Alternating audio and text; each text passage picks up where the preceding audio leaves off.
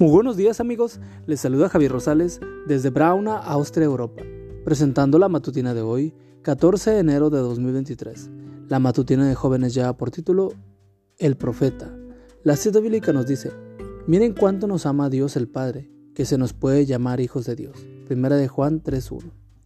Way Reis, autor de varios libros, ilustraciones para jóvenes, cuenta la historia de un antiguo monasterio que durante muchos años fue el orgullo del pueblo. Día tras día sus limpias instalaciones y florecientes jardines atraían a numerosos visitantes. Sin embargo, con el paso de los años perdió su belleza y atractivo. Finalmente solo quedaron cinco monjes. Cierto día, mientras los cinco monjes discutían lo que podían hacer para salvar la institución, uno de ellos sugirió pedir consejo a un anciano que vivía en la montaña. Así lo hicieron. Pero fue grande su chasco cuando uno ellos cuando el hombre les dijo que no había nada que él pudiera hacer para ayudarlos. Solo les dijo, uno de ustedes es profeta. Los monjes se retiraron, pero en la mente de cada uno de ellos quedó resonando la declaración, uno de ustedes es profeta.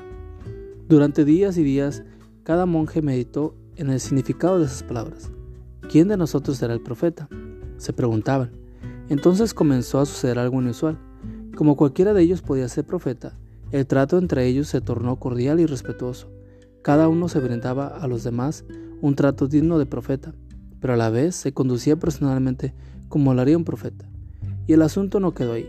También las instalaciones fueron objeto de un cuidado esmerado, pues el lugar debía ser digno de un profeta. Fue así como el monasterio recuperó su gloria pasada. Al poco tiempo también comenzó a regresar los visitantes para disfrutar el ambiente cordial y la belleza que otra vez llenaban el lugar. Ilustraciones emocionantes para charlas con jóvenes, páginas 112 a la 115. ¿Qué lecciones nos enseña este relato?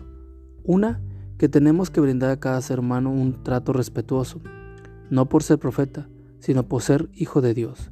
Otra, que tú y yo también somos seres dignos y de noble origen, por lo cual debemos darnos el valor que tenemos y esperar que los demás nos traten de acuerdo con ese valor. Caminamos hoy con la frente en alto, como hijos del Rey de todo el universo, y tratemos a nuestros semejantes como lo son, hijos de nuestro Padre Celestial y participantes con nosotros en la herencia que Dios nos ha prometido. Romanos 8:17. Gracias Señor, porque soy un ser digno de noble origen y con un glorioso destino. Amigo y amiga, recuerda que Cristo viene pronto y debemos de prepararnos y debemos de llevar a otros también para que se preparen porque recuerda que el cielo no será el mismo si tú no estás allí. Nos escuchamos hasta mañana. Hasta pronto.